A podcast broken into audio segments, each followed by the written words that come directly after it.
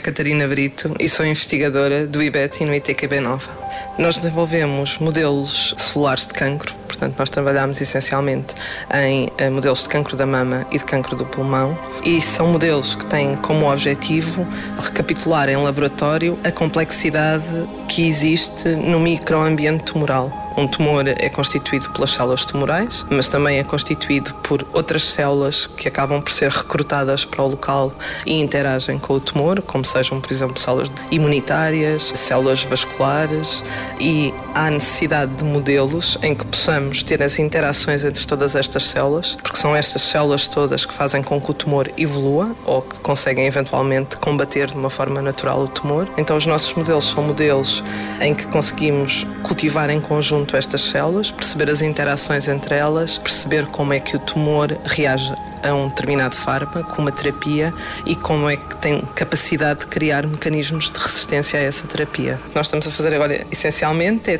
tirar partido dos modelos que criamos, portanto, aplicando as células de pacientes, para extrair informação relevante sobre a resistência aos fármacos, sobre as diferenças. Portanto, sabe-se que dentro do cancro da mama há N subtipos, mas dentro desses subtipos ainda haverão subtipos adicionais. Então, perceber melhor subgrupos grupos que definem determinado tipo de microambiente poderá ajudar a identificar fatores que são importantes na resposta e assim, no fundo, criar novas subcategorias para termos uma resposta a fármacos mais eficiente.